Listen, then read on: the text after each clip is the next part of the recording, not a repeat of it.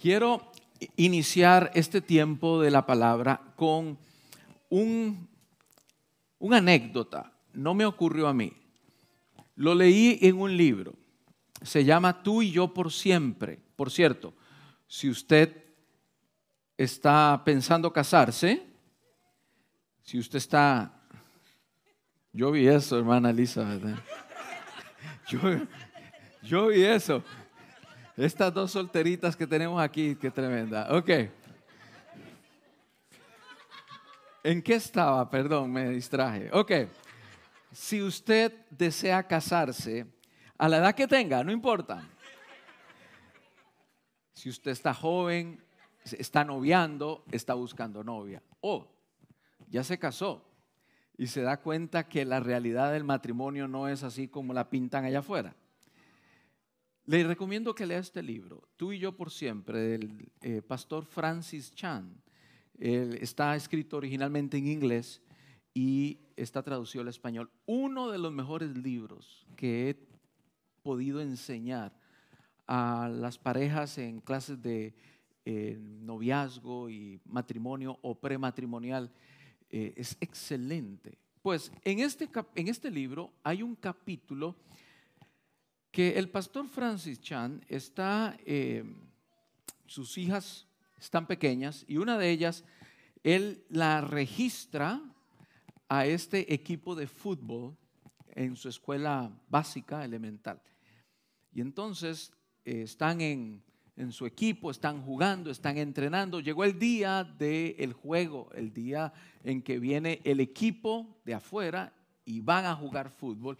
Y lógicamente, pues eh, yo, yo tengo tres hijas que pasaron por eso y, sé que cada vez que mis hijas eh, se registran a uno de esos deportes, eh, los papás tienen que pagar por las zapatillas, el uniforme, ¿sí o no, Fabián? hay que pagar por todo un poco de equipamiento, ¿no? Y si es béisbol, si es voleibol, si es softball, si es... Ni, ni seguir contando. Bueno. Este señor, Francis Chan, había invertido un poco de dinero y llegó el día del juego de fútbol, fútbol soccer. Y entonces eh, están jugando y de repente, pues ve que su hija, él y su esposa están sentados junto con todos los papás orgullosos viendo cuántos goles van a hacer sus hijas, ¿no? Juego de, de niñas ahí. Entonces están mirando a sus hijas, de repente ve que su hija se distrae y se va junto con una compañerita de compañera de, de fútbol del equipo, se van al campo de al lado a recoger flores. Porque las flores de al lado estaban muy bonitas. No las habían visto nunca, entonces se fueron y empezaron a recoger flores mientras que el juego estaba en lo más y mejor, ellas decidieron irse a recoger flores. La hija del pastor Francis Chan y su compañerita. Qué interesante, ¿no? Entonces él escribe ahí esa anécdota. Si supiera mi hija la cantidad de dinero que invertí en su equipamiento para que fuera a recoger flores. Quiero introducir esta anécdota eh, y decorar un poco este mensaje, porque sabemos que Jesús, cuando estuvo aquí en la tierra, Él estuvo haciendo milagros por donde quiera. Jesús estuvo sanando el enfermo, estuvo alimentando al necesitado, estuvo ahí para las mujeres solas, para aquellas desafortunadas, desamparadas. Él estuvo ahí extendiendo su mano, dándoles comida, dándoles abrazo, sanando al necesitado. Entonces vemos en las escrituras una muy buena imagen de Jesús de Nazaret haciendo milagros y dando recursos, comida a aquellos que lo necesitaban. Pero no olvidemos ese corazón bondadoso de Dios, ese corazón compasivo de Dios por los perdidos. Una cosa son los necesitados de cosas materiales y otra cosa son los perdidos. Y hoy quiero ilustrar un poco con esta palabra que vamos a leer en el libro de Mateo capítulo 9, versos 35 y 36, cómo Jesús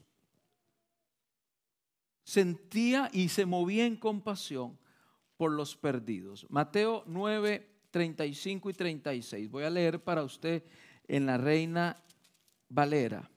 Dice Mateo 9, capítulo, capítulo 9, verso 35 y 36. Recorría Jesús todas las ciudades y aldeas, enseñando en las sinagogas de ellos y predicando el evangelio del reino y sanando toda enfermedad y toda dolencia en el pueblo. Y dice el 36, y al ver las multitudes, tuvo compasión de ellas, porque estaban desamparadas y dispersas como ovejas que no tenían pastor. Hágame un favor, incline su rostro, cierre sus ojitos. Padre, el día de hoy me dispongo a hablar tu palabra, lo que has puesto en mi corazón para esta mañana, para los que estamos aquí y los que nos están mirando a distancia, independientemente de donde estemos. Que sea tu Espíritu Santo tocando las vidas, llenándonos con tu Espíritu Santo y provocando transformaciones en nuestro interior. Señor, oro todo esto en el nombre de Cristo Jesús, nuestro Señor y Salvador. Amén y amén. Aquí vemos este corazón compasivo del Señor. Por eso quiero hablar de este tema moviéndonos o movidos en compasión. Yo deseo que el día de hoy usted aprenda que es bueno dar unas cuantas, eh, cada vez que usted mire a esta persona pidiendo comida en la calle, es bueno detenerse, ir a comprarle una comida y dársela. Es lo que le recomiendo. El departamento de policía en esta ciudad recomienda no darle dinero a ningún indigente, no lo haga, porque ese dinero no va a ser usado como usted espera que sea usado. Entonces, si usted tiene tiempo, deténgase, vaya y compre una comida y se la entrega a él una comida. Y eso fue lo que hizo Jesús. Jesús se detuvo en medio de la soledad, de la desolación que se vivía en aquel momento. Jesús alimentó, Jesús sanó, Jesús tocó, Jesús restituyó. Y yo quiero que usted vea conmigo estas, eh, este montón de necesidades que vivían, que tenían aquellas personas con quien andaba Jesús. Pero lo que movió más profundamente las entrañas, lo más profundo de nuestro Señor Jesucristo, no fue su pobreza ni fue sus enfermedades, fue su corazón espiritual, fue sus necesidades espirituales, la necesidad espiritual de todos aquellos que le seguían.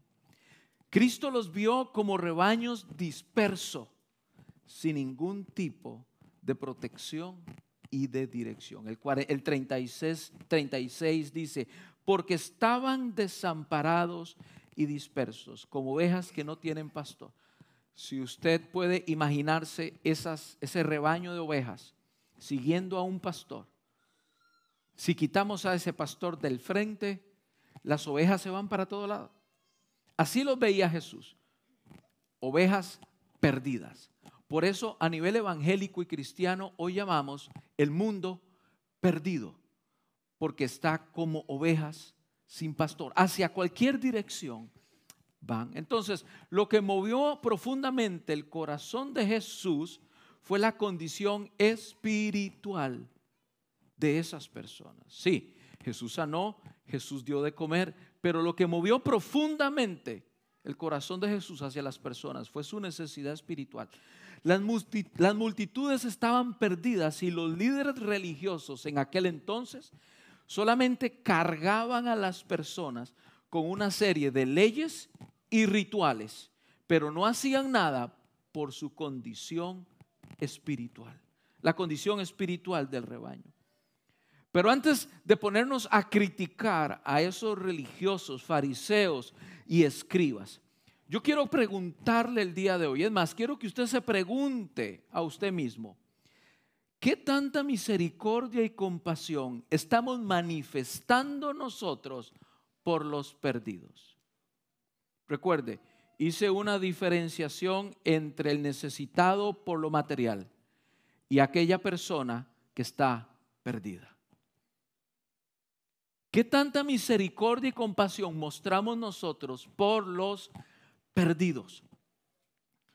Porque la condición del hombre sin Cristo no ha cambiado. El destino del ser humano sin Cristo, iglesia, no ha cambiado. Sigue siendo el mismo destino. Y muchos que decimos el día de hoy ser cristianos evangélicos, seguidores de Jesucristo, no parecemos recordar o tener una seria preocupación sobre el destino de esas personas. Recuerda, todos aquellos que están sin Cristo van a un camino de una condenación eterna. Ese es el destino del perdido. Una condenación sin fin, enteramente separados por siempre del amor de Dios. Qué terrible.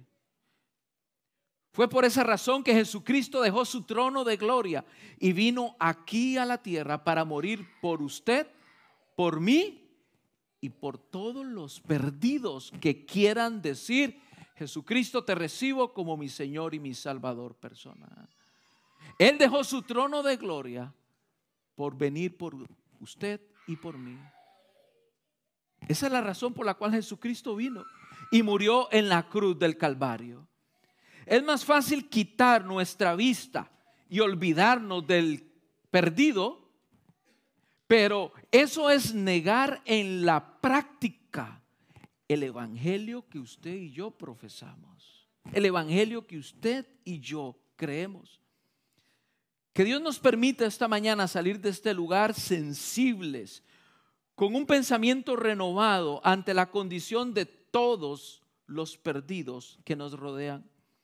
Porque es posible que estemos demasiados entretenidos recogiendo flores en el campo de al lado, sin pensar que estamos el día de hoy inmersos en medio de una batalla espiritual. Que tal vez no hay goles, pero sí hay vidas que valen más que cualquier cosa, valen la sangre de Cristo Jesús. Y muchos cristianos están entretenidos recortando flores, pensando en cosas vanas, pensando en diferentes situaciones, sin recordar de que hoy estamos inmersos en una batalla de vida o muerte. Tal vez tú tienes la vida, pero hay muchos que el día de hoy no la tienen. Así que esta batalla que estamos librando el día de hoy, yo quiero que usted salga y que se analice internamente. A ver en qué lugar del terreno está. ¿Estoy en el terreno? ¿Estoy rescatando vidas? Estoy orando por el necesitado y más que orando estoy rescatando al perdido. O me encuentro en el terreno de al lado recortando flores. Recuerda, y ya lo hemos dicho en este altar varias veces, esta, la sociedad en la cual vivimos, es una sociedad individualista.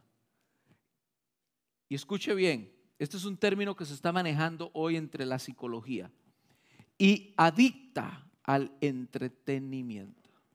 Estamos viviendo en esta sociedad el día de hoy.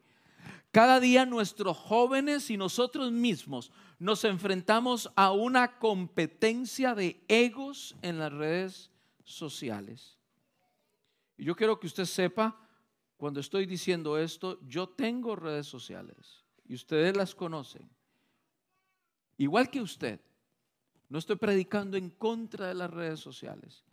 Lo que sí me preocupa es la información que usted está recibiendo de las redes sociales y es que la está tomando como una verdad para su vida. Y entonces nosotros y nuestros jóvenes estamos día a día inmersos en, ese, en esa sociedad consumista donde hay competencia de egos, donde hay competencias de yo. A ver, recuerde usted, los que no son mileniales, los que son tal vez baby boomers y la generación, ¿qué generación soy yo? X, no sé ni qué generación, ¿cierto, no? Los que nacimos en el 2000. Joel, ¿qué pasa? Oí tu carcajada, Joel. Recuerda, Joel, ver, recuerda. ¿Para qué, nos, ¿Para qué sacábamos una fotografía nosotros hace 20 años atrás? Yo recuerdo que la primer fotografía, la primer cámara fotográfica que, que yo llegué a ver era de mi mamá. Era una, una de por ahí. Pero se le ponía, miren, se le ponía algo que se llamaba flash. ¿Eh? ¿Te acuerdas, Joel? ¿Eh? Esa que se ponía, y era un flash cuadrado, parecía un cubo Rubik, pero era cuadrado. Se acababa el flash y no había más fotos. ¿Eh? Y lo más que salía de, cada flashazo, o sea, del cada cubo, eran cuatro. Bueno, por lo menos esas fueron las que llegaron a Costa Rica, con esas fueron las que nos criamos. Y entonces se les metía algo a la cámara que se llamaba el rollo, la película fotográfica. Y cuando se acababa el rollo, se acababa el rollo. Se acababa la foto y no había más fotos. Pero ¿para qué sacábamos fotos antes? ¿Para qué? Para tener un bonito recuerdo. Recuerdos que nunca se compartían. O recuerdos que se compartían. Porque yo fui una vez a algunas casas y tenían los famosos álbumes de fotos. ¿Se acuerda usted de los álbumes de fotos? Eran esos libros enormes ¿no? Con todas las fotos. ¿Tienes uno de esos, ¿verdad, Joel? Claro que sí. Yo también tengo varios. Pero ¿dónde los tengo? No los tengo en la sala de mi casa.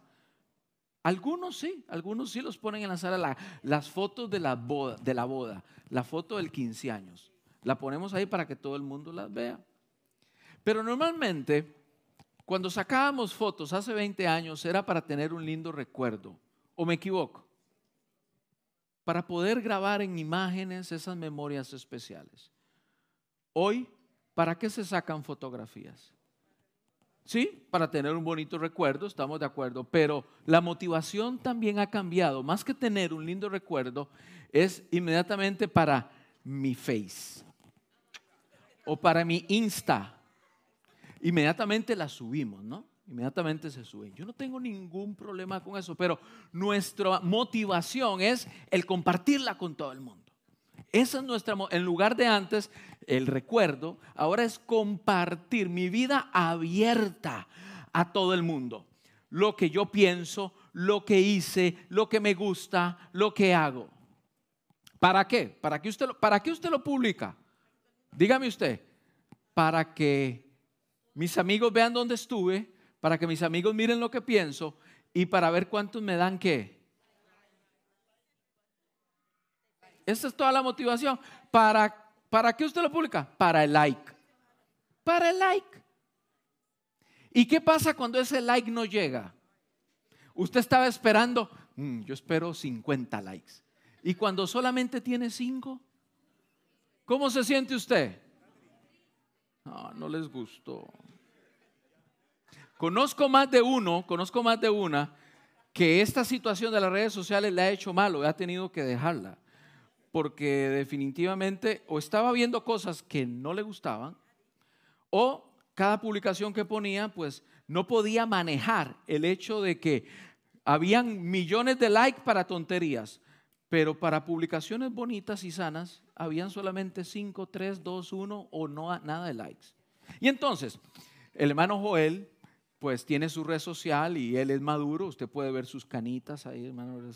Es un hombre maduro. Yo sé que esto no le va a afectar. Pero ¿qué pasa con nuestros jóvenes? Es más, ¿qué pasa con nuestros adolescentes? Que nuestros adolescentes adolecen, o sea, carecen, por eso se llaman adolescentes, porque carecen de una formación total de su personalidad y todavía están haciéndose preguntas internas sin tomar las redes sociales, psicológicamente, por el crecimiento natural biológico del ser humano en la adolescencia. El ser humano se empieza a preguntar, ¿qué me gusta? ¿quién soy? ¿Para dónde voy? Usted y yo nos hicimos esas preguntas cuando estábamos adolescentes. Claro, cuando yo me hacía preguntas de esas, algunas veces me agarraban, mi mamá y mi papá me agarraban a palo y a garrote. Usted se comporta y ya. Yo no sé si a usted le pasó, pero me agarraban a... ¿eh? Pero entonces estamos en una sociedad donde nuestros jóvenes que carecen de esa personalidad totalmente formada, se están exponiendo a esta situación. Y usted y yo tal vez podemos asimilar el que nuestras publicaciones no les gusten a la gente. Pero ¿qué puede sentir uno de estos adolescentes que el día de hoy carecen de esa personalidad totalmente formada y sus compañeritos, sus amigos, no le dan like a lo que para él es importante? Entonces, este es parte del problema que los psicólogos y los psiquiatras están viviendo el día, están tomando en sus, en, sus clínicas, en, en sus oficinas, que es la adicción al entretenimiento. Así mismo le están llamando. Esa adicción que provoca que muchos jóvenes el día de hoy entren en depresiones profundas. Y usted sabe lo que sigue después de la depresión, hasta llegar al suicidio. No digo que todos, pero eso es lo que provoca.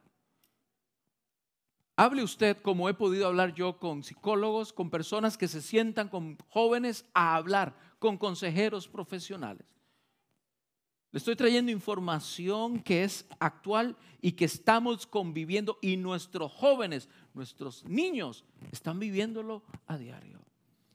Entonces, cuando estamos diciendo que estamos viviendo en una sociedad individualista, que hay una guerra de egos donde yo soy lo más importante, quiero que la gente mire lo que estoy haciendo porque lo que yo hago es importante.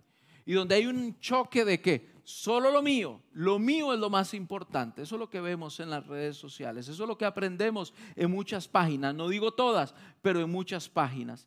Entonces, esta adicción al entretenimiento, estos son obstáculos inmensos que se levantan entre nosotros y el sufrimiento humano, que se levantan entre nosotros y los perdidos.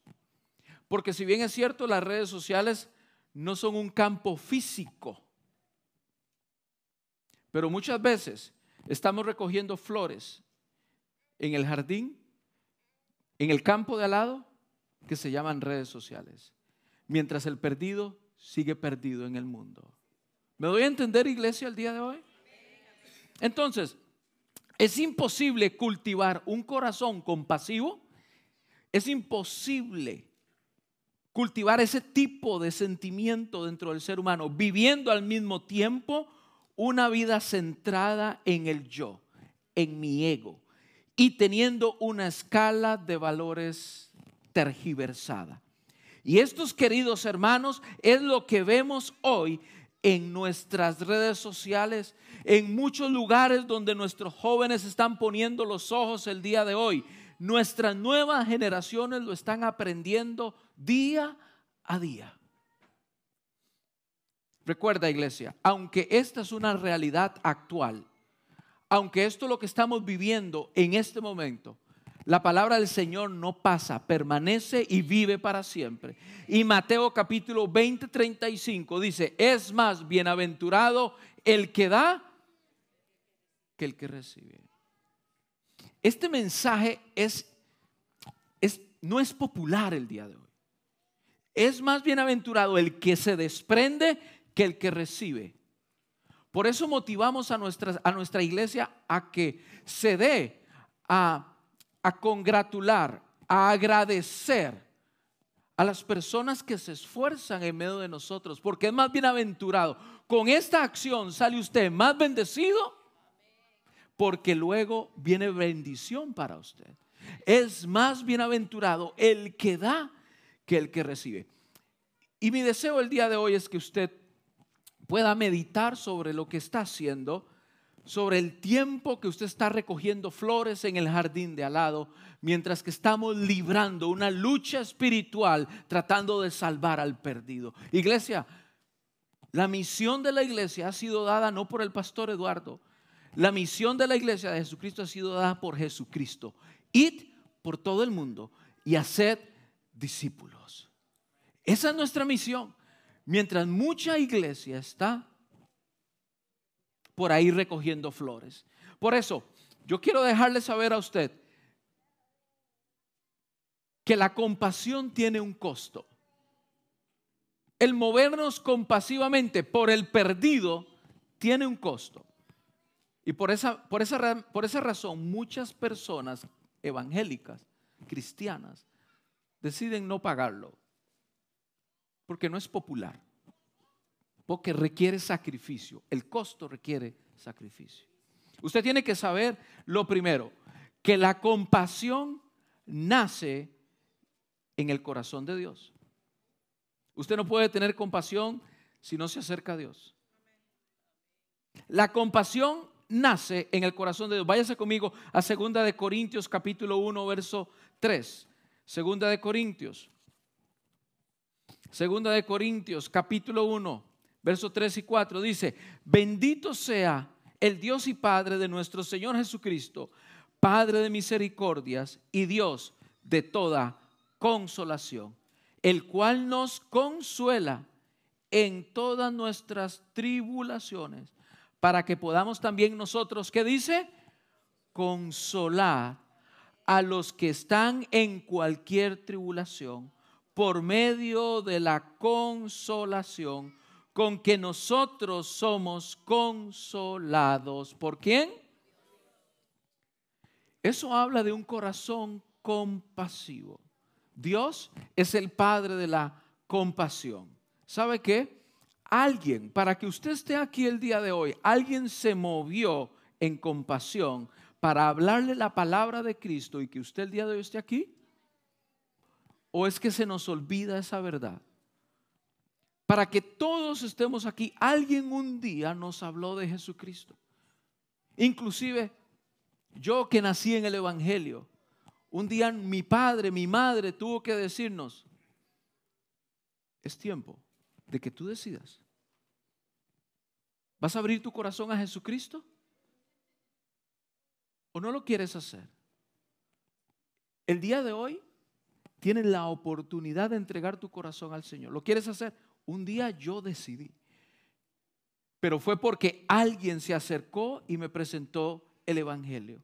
De la misma forma que un día alguien se lo presentó a usted. Esa persona tomó de su tiempo, tomó de sus recursos, Tomó de muchas cosas que tal vez podía estar haciendo, pero decidió hablar la palabra. Decidió traerlo a la, iglesia. Decidió comentarle la verdad del Evangelio. Podía callar, pero decidió hablar. Entonces usted tiene que saber que para poder hablar de la compasión y poder vivir en compasión por el que se pierde, tenemos que ir al Padre de la compasión, a nuestro Padre Celestial. Entonces, como primer punto que usted tiene que considerar sobre la compasión, es que usted necesita acercarse a la fuente de la compasión. Y la palabra compasión es una palabra compuesta con pasión. Compasión. O sea, que usted sienta pasión por el perdido.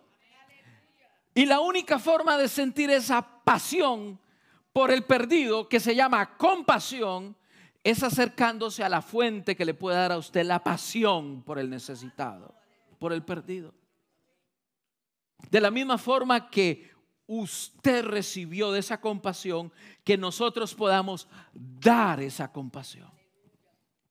¿Van conmigo, iglesia? El segundo punto que quiero que considere es que somos portadores de buenas noticias. Somos portadores de las mejores noticias. El Evangelio de Jesucristo quiere decir buenas nuevas. Somos portadores de buenas nuevas. Lea conmigo la palabra del Señor en el libro de Segunda de Crónicas, ahí mismo, perdón, Segunda de Corintios, capítulo 5, verso 18. Segunda de Corintios, capítulo 5, verso 18. Mientras usted llega, somos portadores de buenas noticias y esas buenas noticias podemos compartirlas con... ¿Con quién puedes compartir esas buenas noticias? ¿Con mi vecino? ¿Con mi compañero de trabajo? Las puedo compartir con aquellos seres queridos que me rodean, que no conocen de Cristo. Les estoy dando algunas cuantas ideas de gente que a la cual le puedo compartir las buenas nuevas de salvación. Pastor, es que no sé cómo compartir el Evangelio. No se preocupe, vamos con calma. Vamos a ir poco a poco llevándolo de la mano a usted para que usted aprenda cómo compartir el Evangelio de Jesucristo. Pero ¿sabe qué? El Evangelio de Jesucristo se resume en un minuto. Porque de tal manera amó Dios al mundo, amó Dios al mundo, es decir, al perdido, a su vecino, a su compadre, a su comadre, por lo cual dio a su Hijo unigénito. Jesucristo, el Hijo de Dios, murió en la cruz del Calvario hace casi dos mil años, hace más de dos mil años, para que todo aquel que cree en Jesucristo, que es el Hijo de Dios, no se pierda, sino que tenga vida eterna.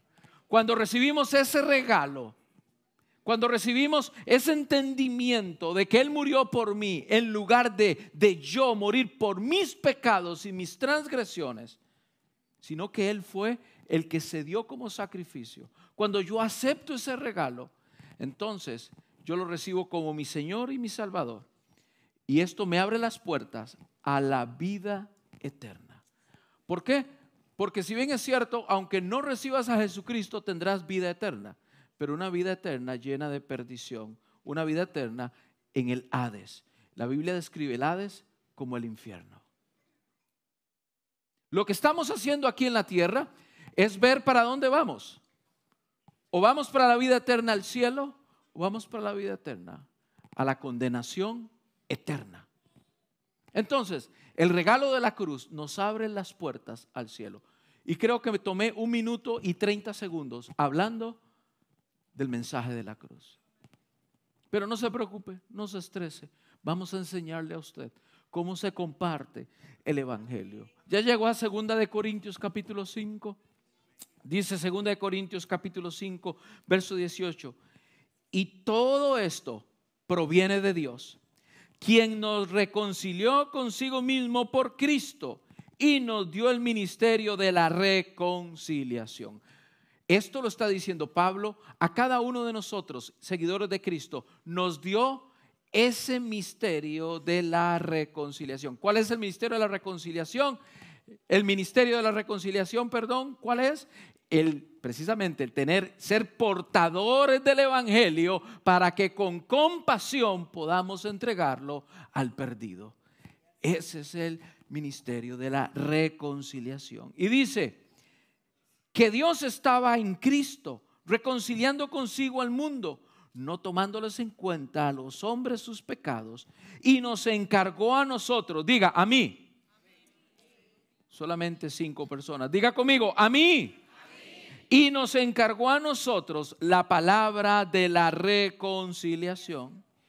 Y sigue diciendo el 20, así que somos qué? Embajadores en nombre de Cristo como si Dios rogase por medio de nosotros, o rogamos en nombre de Cristo, reconciliaos con Dios. Es el mensaje de Pablo a la iglesia en Corinto. Mire qué bonito lo dice en la TLA. Ahora que estamos unidos con Cristo, somos una nueva creación. Dios ya no tiene en cuenta nuestra antigua manera de vivir, sino que nos ha hecho comenzar una nueva vida. Y todo esto viene de Dios. Antes éramos sus enemigos, pero ahora, por medio de Cristo, hemos llegado a ser sus amigos y nos ha encargado de que anunciemos a todo el mundo. Está ahí en la pantalla, ¿verdad? Anunciemos a todo el mundo. ¿Cuánto mundo tienes a tu alrededor, iglesia? ¿Cuánto mundo tienes a tu alrededor, iglesia? Tú no tienes que ir a Afganistán, no tienes que ir a China ni a Corea. Empieza con tu mundo. ¿Cuánto mundo tienes a tu alrededor? Voy a leer nuevamente ahí donde dice, hemos llegado a ser sus amigos y nos ha encargado que anunciemos a todo el mundo esta buena noticia por medio de Cristo. Dios perdona los pecados y hace las paces con todos.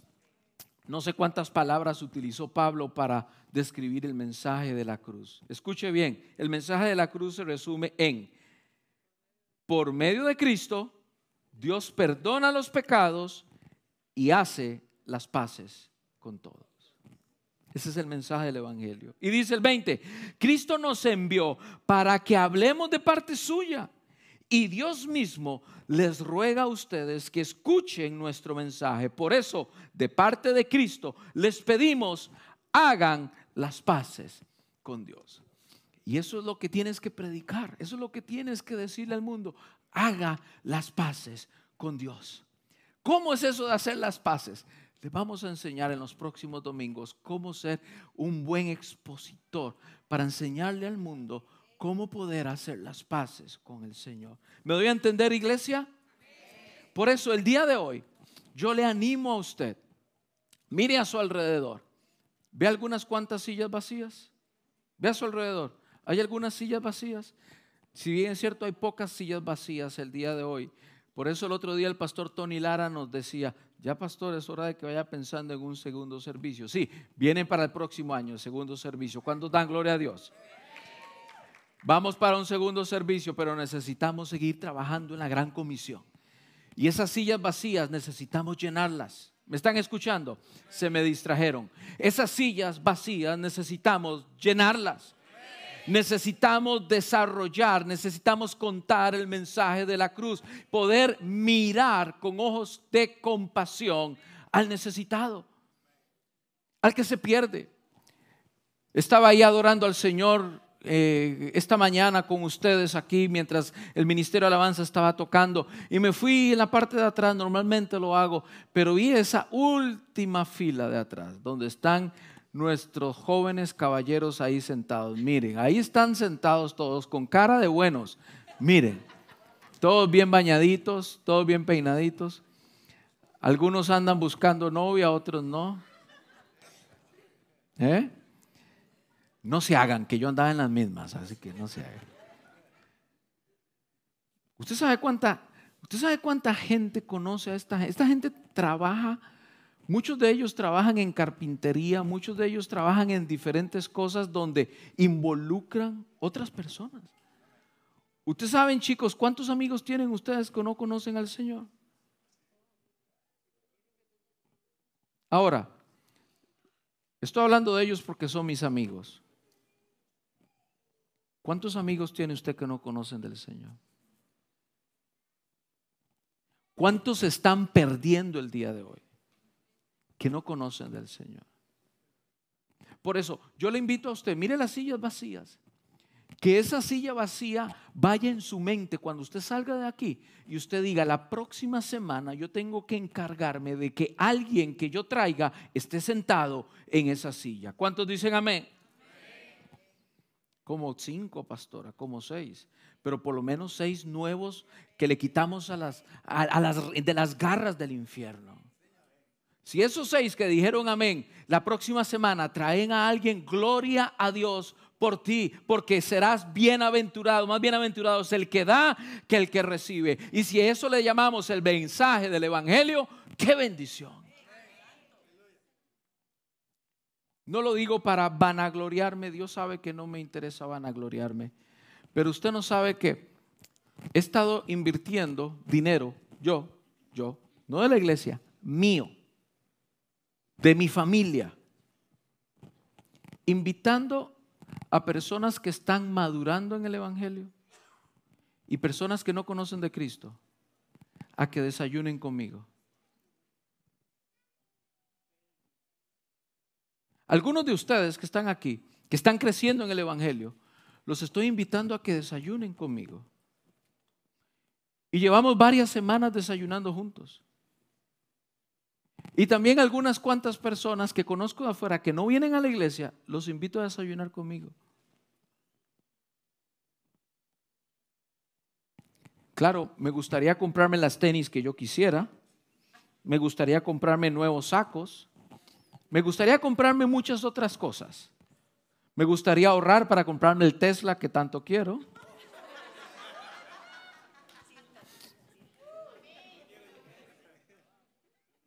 Pero yo creo que esos 30 dólares que estoy invirtiendo en esos desayunos, yo creo que son los mejores 30 dólares que jamás podré invertir en el reino de los cielos. ¿Qué puede hacer usted? Piense, analice. ¿Cuánta gente te rodea? No te estoy diciendo que los invites a un desayuno. Te estoy diciendo que les compartas el Evangelio. Te estoy diciendo que tomes el momento con toda seguridad, mira, con toda seguridad. Porque como les digo, allá en el mundo la gente se pierde. Y como les digo una vez más, allá en el mundo lo que hay es odio, rencor, cuernos, que me los puso, que se los pongo. Hay todo eso. Maltratos, odios cuando usted le demuestra a una persona un poquito de amor de parte de Dios, cuando usted le demuestra a uno de esos un poquito de compasión de parte de Dios, usted no sabe cómo se extrañan. Usted no tiene idea cómo dice, pero ¿cómo? ¿Cómo es eso de que alguien me ama? ¿Quién me ama? ¿Qué es eso de un amor? ¿Cómo, es eso de que Jesús vino por, Explícame cómo es. O sea, es cuestión de soltarles el anzuelo y caen. Porque están sedientos de la verdad, de amor, de compasión.